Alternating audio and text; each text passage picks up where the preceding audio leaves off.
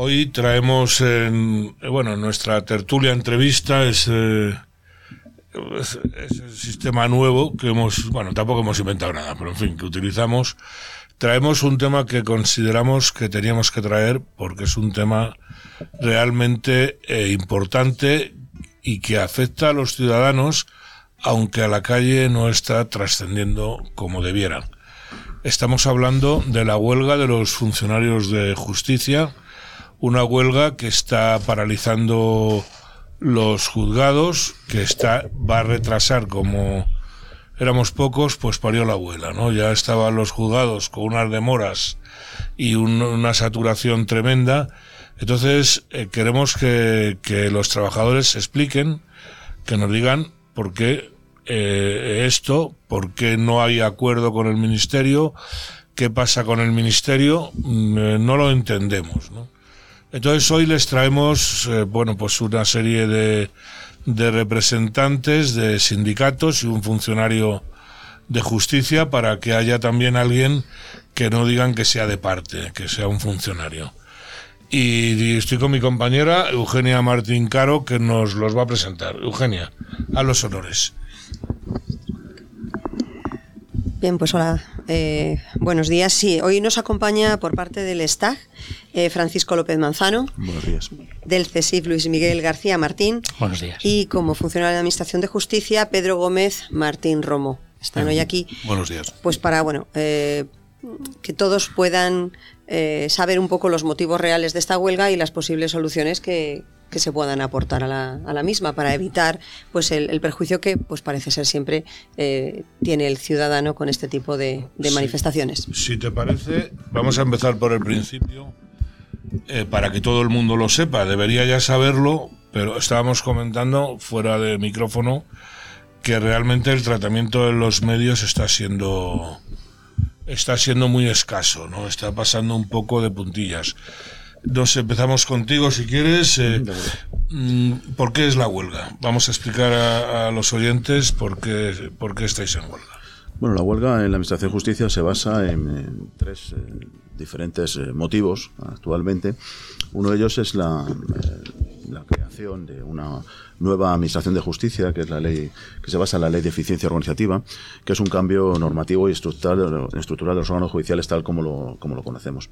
Eso afecta a los ciudadanos, indudablemente, afecta al día a día de los juzgados, afecta a profesionales, indudablemente afecta al trabajador, porque cambia drásticamente sus, sus condiciones de trabajo eh, vamos hacia una misión de justicia eh, en la que por costumbre nunca se ha invertido, no es una, una, una administración que, que, sea del agrado de nadie, no están los en las encuestas como de las más eh, preferidas, pero eh, indudablemente al funcionario le afecta en el sentido de que cambia sus condiciones laborales, eh, pierde esa, esa posición que tenía en cuanto al destino que elige, eh, se van a amortizar plazas que, que, existen en la actualidad y eso de alguna forma intentamos proteger que no, que no pase. Es cierto que con el tema de las elecciones ha decaído esa, esa norma porque no se puede ahora regular estando las cortes en funciones, pero a ello se le suma también una serie de funciones que venimos haciendo a lo largo de muchos años y que son funciones eh, delegadas y que no se reconocen y que los trabajadores. Déjame, a... me vais a permitir, te voy a interrumpir. Sí, claro, por supuesto. Eh, eh, para que nos entienda todo el mundo,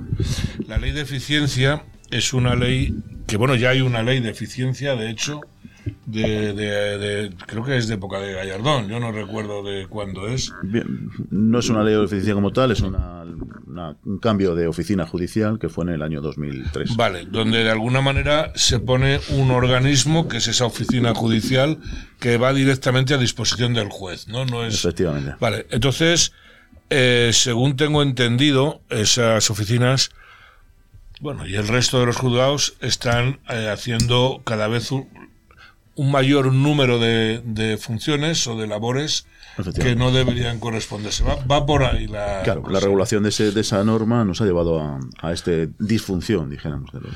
Claro, es que eh, yo lo, lo, lo, lamento. Gracias a Dios voy poco a los juzgados.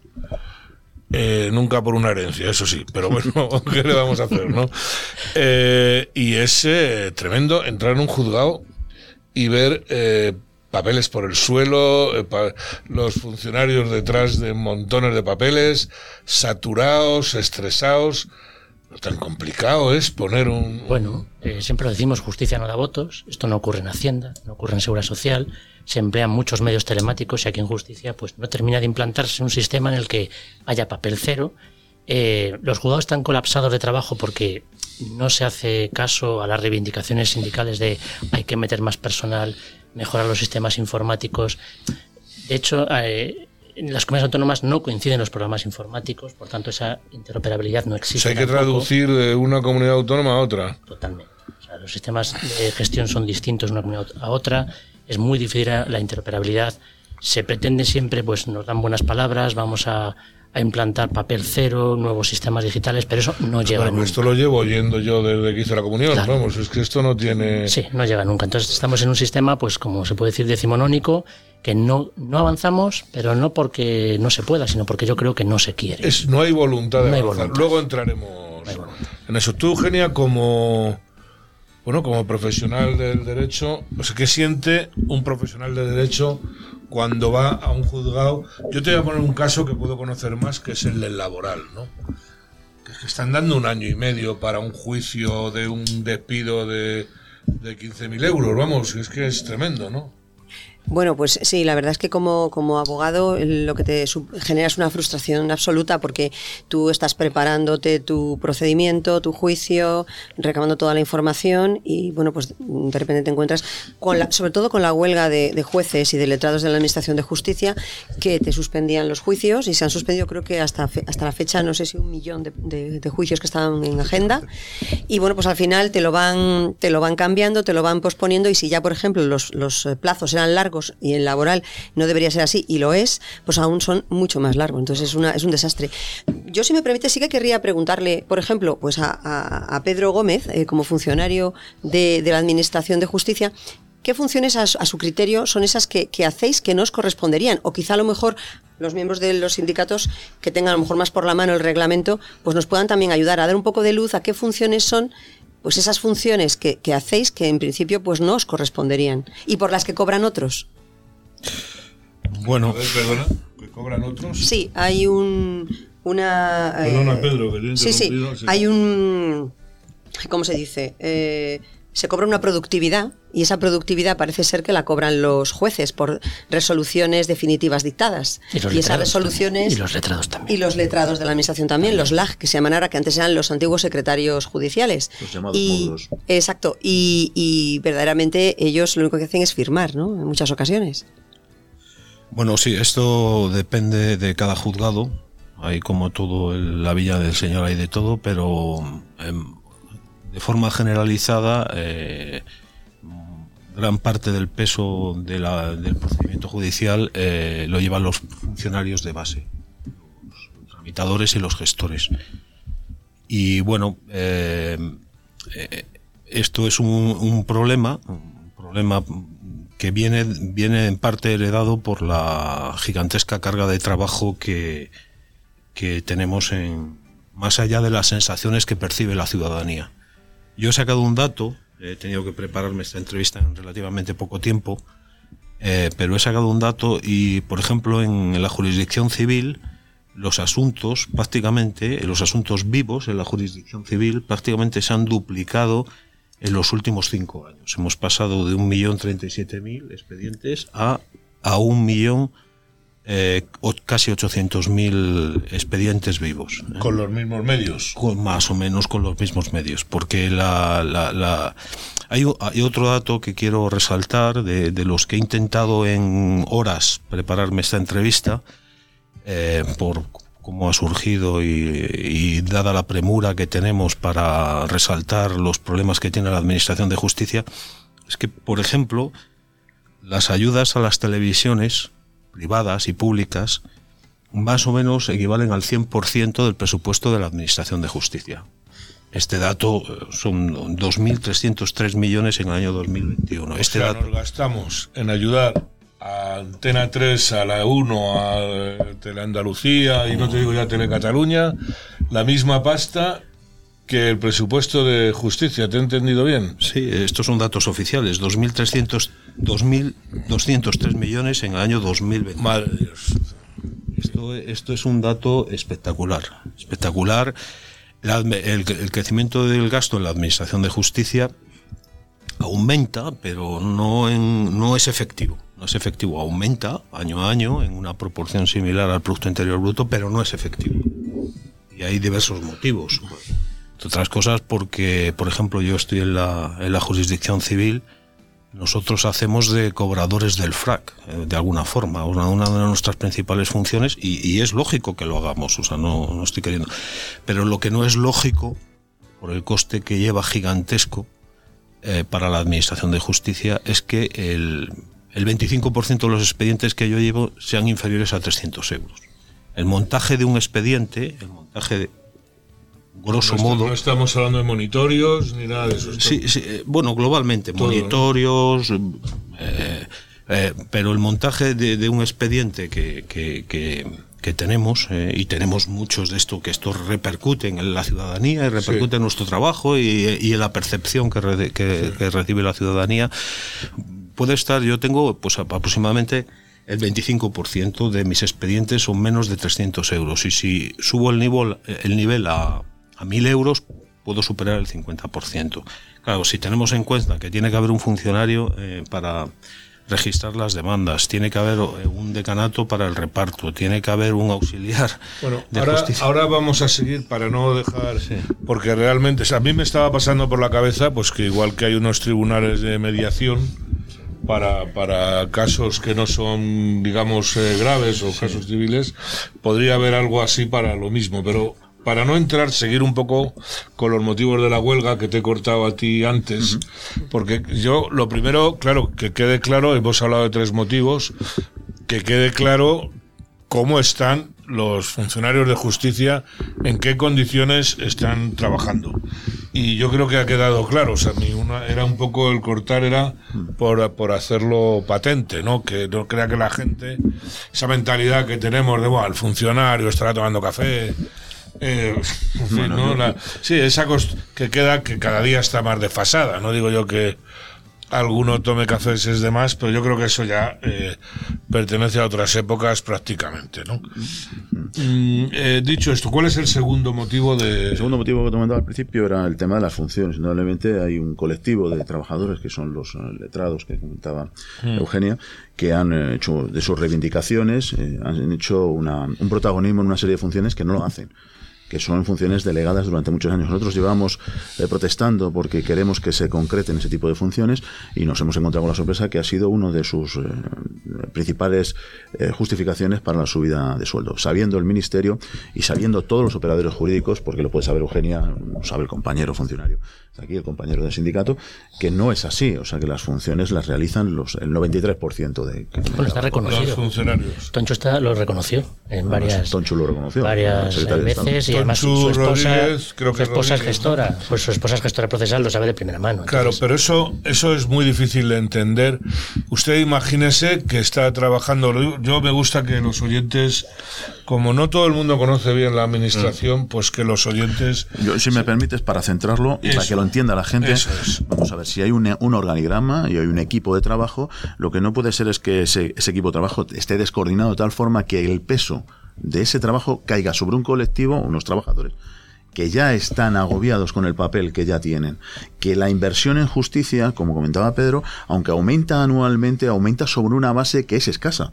O sea, no hay una inversión real que, Proporcional a. Claro, para que pueda solucionar el problema. Sí. Nos encontramos con eh, cientos de mesas vacías anualmente como consecuencia de procesos, eh, bien de concursos de traslado, procesos selectivos, que asumen el resto de los trabajadores. No hay una voluntad por ningún gobierno, anterior ni este, este ahora porque protagoniza la huelga, que haya solucionado el problema, que haya una inversión real. Porque como comentaba mi compañero eh, Luis Miguel, eh, no hay una definición clara de la Administración de Justicia, del peso que tiene una sociedad, porque a- al final, pues la Administración de Justicia es un, es un, eh, realiza un efecto dinamizador de la, de la sociedad, de la economía. Eh, no es eh, educación y no es sanidad y por tanto no traspasa la sensibilidad de los ciudadanos, pero indudablemente sí es un peso muy importante. En la, en, Fundamental. En no, no, hay sociedad que funcione sin una administración. Me da igual ya de, democracia o no. De hecho, en la ley de presupuestos generales se nos reconoce como orden, eh, o sea, un sector prioritario. Siempre. O sea, pero resumiendo un poco, eh, o sea, los trabajos que ahora mismo están haciendo los funcionarios se los están eh, los están cobrando los, los letrados, los, los antiguos letrados. secretarios de... Vamos a parar un momento aquí, si te parece. Esta huelga ha venido en dos, en dos fases, ¿no? Eh, primero eh, fueron los jueces, los fiscales y creo que los letrados también. Al revés, primero los letrados. Y luego se apuntaron jueces. Nosotros nos apuntamos, eh, digamos, como segundos del pelotón, pero los jueces aprovecharon también el tirón. Y, y les ya bastó, que estamos. les bastó con anunciarlo para. Ah, luego voy a entrar en esto con, con Pedro, pero hay que quede claro: un juez, cuando sale de la judicatura, gana creo que son cincuenta y pico mil euros. Y cuando llega al final de su carrera gana ciento y pico mil euros. Yo no digo que los tenga que ganar o no. Y con esa huelga acabó la ministra en cero coma. Una semana. Eh, poniendo 46 millones, creo que fueron, sí. de euros encima de, de la mesa. Eh, ¿Hay una diferencia de trato? De, de, digamos, las élites. Nosotros yo creo que no nos estamos quejando de que a los jueces o a los letrados les suban. No, no nos quejamos. Lo que queremos es que nos reconozcan nuestra productividad. Es decir, no puede ser que hagamos funciones, nosotros redactamos los decretos, redactamos las diligencias de ordenación, redactamos las providencias, eh, llevamos a cabo resoluciones procesales que realmente competen a los letrados o a los jueces. Pero eh, sobre todo el letrado nos basamos en él porque el letrado le basta con dar fe, es decir, eh, sabemos de los letrados que firman masivamente nuestras resoluciones procesales que nosotros redactamos como gestores y tramitadores y las firman en barbecho, sin saber lo que se está firmando y se envían a notificar, así ni más ni menos. Eso es cierto. Por ese trabajo, un cheque en blanco, vamos. claro, por ese trabajo que nosotros realmente estamos redactando esas resoluciones, atendemos al público, estamos en primera línea de, digamos, de, de, de la trinchera, eh, no se nos reconoce nuestras funciones, entonces no se nos están abonando. Y eh, los artículos de la Ley Orgánica del Poder Judicial, 476, 477 y 478, tienen un problema en su último párrafo, que es el cajón desastre. Y nos ordenan hacer toda aquella función que en relación con nuestro, nuestra categoría nos ordene nuestro superior jerárquico. Y en eso, eso se basan los letrados para delegar sus funciones en nosotros. O sea, nosotros ejecutamos sus funciones, pero ellos las cobran. O sea, las ejecutáis por delegación, se ejecutan por delegación en base a estos artículos que mencionas, y pero luego hay, hay, actos, además, porque yo mmm, tengo que decir, he sido funcionaria interina en la Administración de Justicia durante, no sé si fueron unos 10 uh -huh. años, y yo he vivido personalmente, el, por ejemplo, en familia, eh, divorcios de mutuo acuerdo, donde no hay menores, que la ratificación la hacían los que se divorciaban ante mí no ante su señoría la secretaria judicial entonces letrado de la Administración de Justicia ahora, con lo que yo estaba asumiendo una competencia que para empezar no me corresponde. Bueno, podemos dar una vuelta por el jugador de instrucción, verá usted quién toma declaración al denunciante También y a los testigos, cierto. el gestor o el tramitador. Perdonadme, eso tiene, no, el juez. eso tiene unas consecuencias gravísimas, ¿no? Claro. Yo, si eso digamos tiene un defecto de forma, eso si no se debe hacer así, puede ser que dé lugar a reclamaciones luego, a que alguien diga pues, eh, pues no, esto no está bien hecho, eso puede ser así. Es que... No, es que el propio profesional, el abogado o el procurador debería de exigir la inmediación del juez o del letrado. Uno, porque se le corresponde como función tomar declaración a un testigo, por ejemplo, y el otro para dar fe de lo que está ocurriendo. O sea que no es así. De alguna manera, bueno, de alguna manera no, lo que estáis poniendo encima del tapete, lo que se está poniendo encima de la mesa, es ya es un funcionamiento o un disfuncionamiento de la justicia. O sea, no se están siguiendo, vamos a llamarle protocolos, los, no sé si se llaman así o no, pero los protocolos que se deberían seguir. Pero también se los saltan los protocolos cuando a ellos les conviene, porque sabemos de que se están celebrando juicios orales sin que esté el auxiliar judicial, que es el que tiene que pasar la sala. Y el propio juez o el letrado, si no lo hacen ellos, se lo encargan a un procurador, llaman a la gente para entrar a la sala y celebrar el juicio. Pero esto da una o sea, también se están arrogando de funciones tremenda. Totalmente. Inseguridad jurídica. Totalmente. Inseguridad jurídica total. total. Madre mía, Pedro, ¿cómo se vive desde dentro esto? Bueno, pues eh, eh, bien, o sea, se- bien, bien, bien mal, claro. que eh, la situación tratamos de sobrellevarla como buenamente podemos, porque lógicamente tampoco existe una organización de visitas y en cualquier momento dado en tu mesa se puede plantar, eh, porque así lo permite la ley, o la parte interesada, o el procurador o el O abogado. sea, no hay cita previa. No hay cita previa Hay que- cita previa en los bancos ahora, pero no hay Efectivamente, yo entiendo que la administración, igual que ocurre con Hacienda, debería de establecer un sistema pues para, para dar un mejor servicio al ciudadano. O sea, yo creo que aquí, aparte de eh, las reivindicaciones económicas, que esto es un tema que deberemos de tratar, Ahora, ahora luego lo vemos, sí. deberemos de tratar. Es que, pero- perdóname, sí, es que no quiero dar la sensación de que os habéis puesto en huelga por la pasta, para Sí. que la gente no crea que decir, bueno, pues esto es lo que quieren es cobrar más, ¿no? O sea, Pero ten- tenemos, tenemos que mejorar ciertos aspectos eh, procedimentales y, y entre ellos, para dar un mejor servicio al, al ciudadano y a los profesionales involucrados, pues, pues pequeños detalles como este que estoy contando de que a veces te encuentras tres procuradores delante de tu mesa, a veces no tienes ninguno y a veces tienes tres. Y lógicamente todos los medios que hay que poner, eh, que hay que mejorar los medios eh, con mayor celeridad para, para, para que sean más efectivos en el trabajo. Eh, En definitiva, definitiva, como bien has dicho, no es una cuestión solo de económica, sino eso eh, de definición de, de fun- de- de definición de funciones, eh, funcionamiento y, y mejora del servicio al ciudadano. De todas formas, añadiendo lo que dice Pedro, que dice muy bien, nadie entiende, nadie hoy en día nadie entiende que vaya uno a Hacienda y se ponga al lado del ordenador del que te está llevando el procedimiento de la ejecución no, o la, claro, la claro, premio. Nadie lo entiende. te- te y, la administración, y la administración de justicia es el eh, no es solo el detenido, pero cualquier encausado está pegado a tu ordenador, sin cumplir un mínimo de seguridad por ninguna. Desde luego la sensación que da entrar en un juzgado, que, que a lo mejor te han llamado, ¿no? Y vas aquí y, y de momento vas a la primera mesa que, que puedes porque no hay nadie más. Dice, oye, que venía, bueno, que los que sois de- del gremio, pero los que no somos del gremio no manejamos ni la, ni la forma de... Que me han llamado que tengo no sé qué, un lío con mi vecino, que me ha inundado la casa, yo qué sé, ¿no?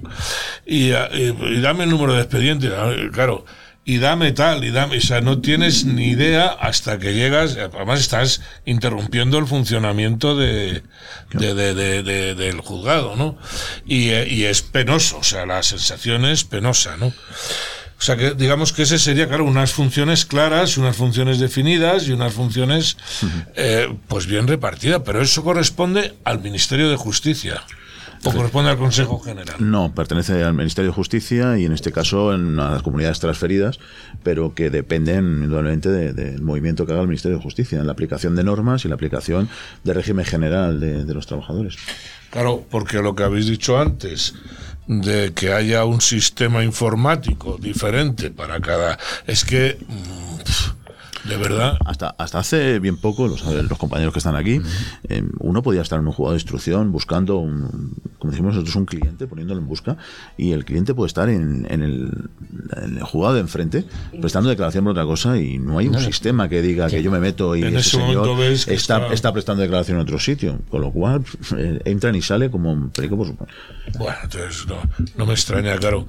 Eh, es tremendo. Bueno, sobre esta parte, no sé si queréis aclarar alguna cosa más sobre esta parte de vuestras reivindicaciones. No, simplemente pues eso, que, que, eh, queremos que se nos reconozca las funciones que realmente llevamos a cabo día a día en el juzgado y que no sean delegadas, sino que sean propias.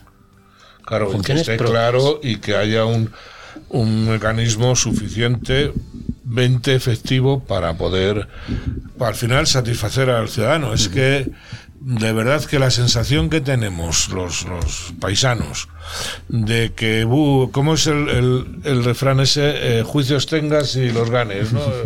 que es, claro, es que es totalmente. O ¿no? más vale un mal acuerdo que un buen pleito. Que más vale un mal acuerdo que un buen pleito, efectivamente, ¿no?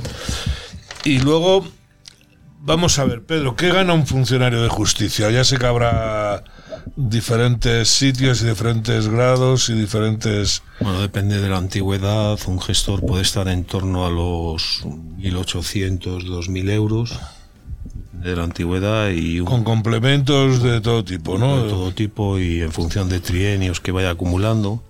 Pero lo que sería sueldo... Eh, sueldo, sueldo neto.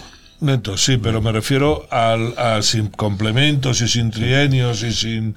¿Qué puedo? Vosotros a lo mejor tenéis más claro... Un, un funcionario, un salario base en la Administración de Justicia, pues viene de 800 y pico que puede ser un auxilio judicial. Indudablemente todo eso se enriquece con complementos y Eso trienios. está por debajo del Sí, mínimo totalmente, profesional. por debajo. Pero como va acompañado de unos complementos que básicamente forman parte de la nómina y no se pueden, eh, relativamente no se, no se pueden quitar, pues no se considera salario mínimo porque es el conjunto de las percepciones que recibe el funcionario. Y esos complementos que son de destino... De... Son complementos que están sujetos a destino o, o funciones que se realizan en un momento determinado. Y que eso, con la entrada de la norma, de la famosa Leo, pues muchos de esos complementos no se garantizan. Y esos son complementos que han sido, eh, de alguna forma, eh, dados en, un- en una serie de resoluciones y concursos que el funcionario ha, ha llegado a través de unos méritos que ha cumplido. Bueno, o sea que digamos que está... Estamos hablando, ¿qué titulación hace falta para...? Pues va de- desde la de graduado, bueno, de graduado en eso, o antiguo graduado escolar, hasta el, licenciado en Derecho. El derecho, o sea que es un... Y también eso dependerá, la, la retribución dependerá... Sí, eh, estamos en una horquilla, como decía Pedro, de entre unos 1.300, 1.400 a unos 1.800 aproximadamente. No es un. Luego, cada comunidad, posicionalmente de, que está transferida, eh, maneja unos complementos que son eh, sumados a esa nómina. Bueno. Y vosotros tenéis una reivindicación económica también, que sería la tercera, la tercera parte, que consiste en qué? Pues eh, algo parecido al que han conseguido letrados y jueces. Y no nos sirve la excusa de que ah, ya se os ha subido eh, el 2,5% el año pasado o este año. Es que a los letrados y a los jueces también se les ha subido. También se les ha subido. Ellos, los letrados, Bueno, no, que... los letrados, yo por lo que he estado viendo, eh, ellos se han acogido a un agravio comparativo, no sé con qué, y pero eh, sí que hablan de que tenían, eh, digamos, una pérdida de poder adquisitivo durante los últimos 10 años. Yo no sé eso hasta dónde. Bueno, yo yo he llegado a oír de letrados que eh, se comparaban con gestores y había muy poca diferencia. Y eso les molestaba muchísimo. Pero cuando han cogido dinero no hace mucho, hace dos, tres años, 190 y tantos euros, no lo han devuelto. O sea que a los 430 o 450 que han sumado ahora, hay que sumarles Los también 190. los 190 y tantos de hace dos años. Es decir, han conseguido 600 y pico de euros Hombre, por pues- hacer lo mismo. Eso suena a tener... eh, Y, y lo venden al ciudadano como que desde el año 2003, si no recuerdo mal, o 2009, tenemos cerca de 600 funciones ya, pero termina de decir la frase. De esas 600, 400 o más las hacemos los gestores, tramitadores y auxiliares y no se nos abona, no se nos reconoce. O sea que si hay que hablar de agravio comparativo, seríais vosotros Claro, los que tendríais por eso estamos en. Es que suena en un poco como que concretamente los letrados, si- siempre el secretario, yo sigo llamándole secretario, a lo mejor se enfadan, pero el secretario del ayuntamiento era un poder fáctico en, en los juzgados, ¿no? Siempre ha sido así. Pero da la sensación de que tienen al, al dentista cogido por sálvase la parte, ¿no? No sé. Decía Luis Miguel de Barazón que es un cuerpo, el de letrados de la Administración de Justicia, antiguos secretarios, que bueno, eh, queda en medio entre el Consejo General del Poder Judicial y lo que dijéramos los funcionarios que pertenecen al poder, eh, de- bueno, el gobierno, a la administración del Estado. Y quedan un poco entre medias. Y han sido, pues, eh, un poco. Es cierto que en el 2003 se les dio una serie de funciones que, que venían que venían a sumar las suyas, pero indudablemente que en ningún momento han protagonizado. Desde Pero funciones 2003 han reivindicadas, Paco, funciones reivindicadas por y ellos. encima reivindicadas por ellos. Y, y ahora ha sido delegadas de manera. Y llevamos muchos años. Ahora Sí. es cuando sale, porque a raíz de la reivindicación de ellos, que como te dije antes, basaban su reivindicación en estas funciones, eh, ha sido ahora cuando más se ha notado. Pero todo el mundo, todo profesional, y aquí tenemos a Eugenia que, que, que habrá ido los juzgados, y le comentaba a Luis Miguel, las declaraciones es- no se hacen sin presencia, muchas veces, sin presencia del juez ni, ni letrado. Y esto es algo que todos hemos asumido de una forma protocolaria, como decías eh, tú, pero que no está ajustada a derecho y no tiene una seguridad jurídica. Eh, nadie denuncia porque indudablemente el letrado como profesional lo que quiere es que su procedimiento se haga cuanto antes adelante para que su cliente esté satisfecho y ellos puedan cobrar, indudablemente, los profesionales, que de eso viven. Pero indudablemente la, la situación de la Administración de Justicia es caótica. Actualmente es caótica. Y los paisanos también queremos que acabe pronto. Es horrible tener. Claro, nadie en un Estado de Derecho puede entender que un procedimiento venga a durar 10 años o 12 años. es que eso es inaudito. Entonces, eh, a nosotros ya, pues hombre, indudablemente llevamos muchos años en esto y claro, ya sospechamos y más que sospecha es una realidad, ¿no? Muchas veces la Administración de Justicia no interesa que funcione.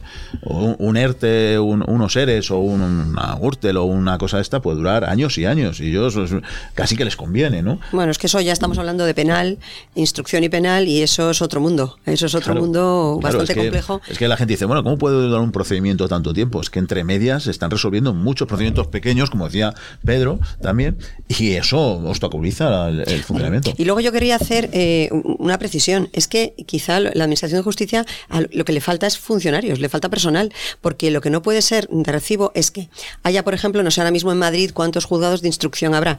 Eh, no sé, eh, 70, 54, 90, 54, 54, Vale, sí que son ciento y pico los civiles. 54. ¿Cuántos penales hay para enjuiciar todo eso? Que además les corresponde enjuiciarlo de otros municipios. Claro, en la actualidad hay, bueno, son 37, 37. 37, 37, aunque algunos de ellos tienen exclusividad en violencia. Claro, pero además es que no son para eso solo cincuenta y tantos juzgados de instrucción, sino que además se enjuician quitando las, eh, eh, los partidos que tengan eh, propios penales para enjuiciar lo que se deriva de la instrucción de ese mismo partido, tiene que enjuiciarlo de toda prácticamente la comunidad, en este caso Claro, de Madrid. claro, es que este- Entonces, pero no solo eso, es que en instrucción hay ocho funcionarios y en los penales hay tres. Mm. Con lo Claro. que todos, el embudo es infinito. Vamos a hacer una cosa, si os parece, porque vamos a irnos, nos vamos a ir de la, de la huelga, que yo tenía interés, y os emplazo a que vengáis otro día y hablemos eh, más concretamente de todos estos temas, de las necesidades que Perfecto. realmente, pero os emplazo seriamente, o sea, en breve, ¿no? Pues no sé, no parece ser que la huelga vaya a acabar pronto, desgraciadamente y, eh, y que hablemos un poco de las necesidades y de por qué no se están cubriendo. Yo estoy un poco de acuerdo y puedo entender que una Gürtel no sé qué, pero que un violador ande suelto por la calle cuatro años, no lo puedo entender. Es algo tremendo. Yendo a la huelga. Ahora mismo hay un comité de huelga encerrado desde hace dos días Efectivamente. en, en el Ministerio de Justicia. A ver si yo lo, lo digo bien. Eh, vosotros os reunisteis inicialmente con el secretario de Estado de... Sí, bueno, el periodo es algo más amplio, llevamos dos meses esta situación y solicitamos a la Administración de Justicia una reunión para las reivindicaciones. Eh, Nos reunieron una primera vez y nos dijeron que bueno que no era prioritario nuestro nuestra situación y que iban a acabar primero con letrados y magistrados y fiscales. Te lo quiero resumir un poco por no, no enrollarnos y, y luego eh, sería con nosotros a raíz de la disolución de las Cortes y estas elecciones por sorpresa, pues indudablemente ellos aducen que son un gobierno en funciones, cuando eso es eh, radicalmente mentira. Todavía no, ¿no? El gobierno en funciones es cuando, Cuando ya han cuando- claro, pasan las elecciones, elecciones. Y entonces ellos eh, con eso evitan un- un- una negociación. A raíz de la amenaza de la, de la de- denuncia ante la Fiscalía del Supremo, que por cierto esta mañana se va a concretar en el Tribunal Supremo, eh, ellos hacen un movimiento porque entienden que están vulnerando la negociación colectiva y nos reúnen con el solo objetivo de que estemos sentados allí para una pseudo negociación que no llega en ningún momento a lo largo del día. Y a, a una hora determinada el secretario de Estado abandona la mesa. Nosotros eh, hay que dejar claro que no estamos encerrados, aunque de facto parezca que estamos encerrados, estamos en una mesa sectorial de negociación esperando que haya un interlocutor. Ojo, un interlocutor válido. Porque el secretario de Estado ha perdido toda condición de interlocutor ahora mismo. A ver, a ver, a ver, a ver. O sea, vosotros estabais sentados con En una él mesa, en una mesa citados por ellos. No, nosotros pedíamos esa ante la amenaza de que vais a de ir la a la querella fiscalía. Ante contra la amenaza de la Llobin. Fiscalía Es del Supremo. querella, directamente no es... Eh, Es puesta en conocimiento de la Fiscalía del eh, Supremo una vulneración es del- Una, una del- querella porque identificamos a los querellados. Vale. Entonces, y este señor, este eh, Tonchu Rodríguez. Tonchu Rodríguez, se levanta de la mesa en un se levanta de la mesa diciendo que no hay más que hablar y a partir de ahí los compañeros eh, deciden estar eh, en el Pero mismo, tan, mismo- tan bronca estaba la negociación o tan distante, porque Bueno, la actitud de este, de- lamentablemente, de este equipo ministerial ha sido antidemocrática en todo momento. O sea, eh, no es que no eh, puedes estar de acuerdo o no con las reivindicaciones, pero la negociación es básica en un Estado de Derecho. Hay que sentarse y hablar, dialogar, porque posiblemente nuestras nuestras eh, pretensiones no se cumplan en su totalidad, pero indudablemente es una negociación. es una negociación. claro, Entonces, claro. lo que lo que realiza este secretario de Estado y a la par la ministra, pues, indudablemente, porque es responsable del equipo ministerial, es, eh, bueno, todos habéis visto, irse a la feria y, y de alguna forma obvi- obviar lo, lo que tiene encima. Pero yo, yo a mí me llama la atención que un gobierno, en puerta de unas elecciones que se juega este gobierno pues bastante porque está bastante bastante quemado. mm, que permita esto. Ya sé que es una cosa que no es cotidiana, que digo yo, como una huelga de autobuses o como una huelga mm. que, digamos, nos llega al ciudadano de un modo más directo. Pero esto nos va a llegar y nos va a llegar a todos. ¿eh? Se va a llegar de una forma. Claro, es, un poco más, más tardía, pero llega. Pero llega, ¿no? Eh, y este ministerio se inhibe del tema, o sea. Se inhibe completamente. En vez de perder el, trasero, dicho. En la actualidad, los compañeros que están encerrados, no solo eso, se les ha prohibido cualquier tipo de alimento. Esto no pasa ni, ni, ni, con ningún detenido en Plaza Castilla. Ni en las guerras. No, no, pues se, está haciendo. De hecho, se, está, denunciando porque eh, incluso medicinas de algún compañero que hoy sabemos que está bastante jorobado y no sabemos si va a tener que abandonar ese encierro porque eh, no se les ha permitido, esto es algo, parece anecdótico, pero está sucediendo, para tomarse una simple pastilla han tenido que tirar de la cisterna del baño. Esto es así, porque se le ha puesto un, miembro de seguridad en la puerta y varios eh, personal de allí de seguridad interna en los pasillos para que no puedan abandonar la sala. y si abandonan la sala, lo sacan a la calle. Bueno, pues tomen ustedes nota, lo que nos escuchan, de cuando vayan a votar el día 23 de julio, las formas y maneras que tiene este gobierno con los trabajadores, o sea, que no tiene. Además, además creo que las pretensiones que tienen es dejar pasar esto y que ya vendrá el gobierno cuando toque y se constituya allá, pues vete a saber, quizás septiembre, para que lo solucionen. Claro, nosotros, nosotros, nosotros entendemos que, que, indudablemente con las dificultades que tiene un proceso electoral, sí se ha hecho anteriormente, se ha llegado a acuerdos, se ha negociado en otros, en otros, eh, en otras, eh, dijéramos, eh, estamentos, pero nosotros no, igual, igual hemos hablado con el Partido Popular que entendemos que puede ser la alternativa de gobierno, porque son los dos grandes partidos. Eh, Esteban García Pons hace ayer eh, publicó un tuit apoyando esta huelga y ofreciéndose, a, indudablemente, si sale en el gobierno, eh, a, negociar al menos. Es que sentarse es, prioritario. Pero es que este gobierno que está en la actualidad, indudablemente lo puede hacer también. O sea, que la actitud esta dijéramos clasista o actitud que, parece que han olvidado, olvidado lo de obrero en las siglas, eh, es lamentable, es lamentable y es, chocante, ¿no? Esa actitud. Como decías eh, tú, no, no parece muy concreto que un gobierno que se está jugando eh, permita que, aunque seamos un paquete pequeño, permita este tipo de cosas. Pero no lo entiendo, por lo menos que se siente a hacer el paripé. Ya no, o sea, es que ni siquiera eso. Exactamente, exactamente eso que tú has dicho, es lo que ha hecho como consecuencia de la amenaza de la Fiscalía. claro, pero, pero lo, Porque cumple el trámite, cumple el trámite de recibir pero eso no es negociar. Pero no es, ya, ya, pero bueno, de cara, vamos a ver, eh, es política para ellos. Entonces, de cara a la televisión, o de cara a los medios, por lo menos, o a la gente, eh, yo creo que un es que me extraña la actitud muchísimo. Bueno, no, no, ya es la segunda vez que Tonchu nos dice después de las elecciones, en las elecciones autonómicas y locales, cuando se ha podido hablar con él, estas veces que les hemos seguido hasta donde iban a hacer pues un mitin o una campaña, lo que sea, nos decía dejarnos en paz y ya después de las elecciones autonómicas nos reunimos y os tenemos en cuenta. Convocan a las generales y no vuelve a decir lo mismo. Ya después de las elecciones, o sea, es, al final es eh, pues eso, evadir lo que es una responsabilidad de un ministerio que tiene con un buen problema, que esto va a repercutir, como decimos, va a llegar tarde o temprano al ciudadano y no sabemos qué resultado va a haber las elecciones generales, pero esta gente se puede ir de rositas. es que, es claro, es que no tiene, bueno, está avisando Jaime, nuestro técnico, que nos quedan dos minutos. Sí, yo quería preguntarle a Pedro, sí, desde el punto de vista económico, porque claro, esta huelga afecta a todos los, los, los, estamentos sociales, ¿no? Eh, pero, pero eh, desde el punto de vista de la economía, ¿cómo afecta esta huelga a todos? Bueno, está claro. El,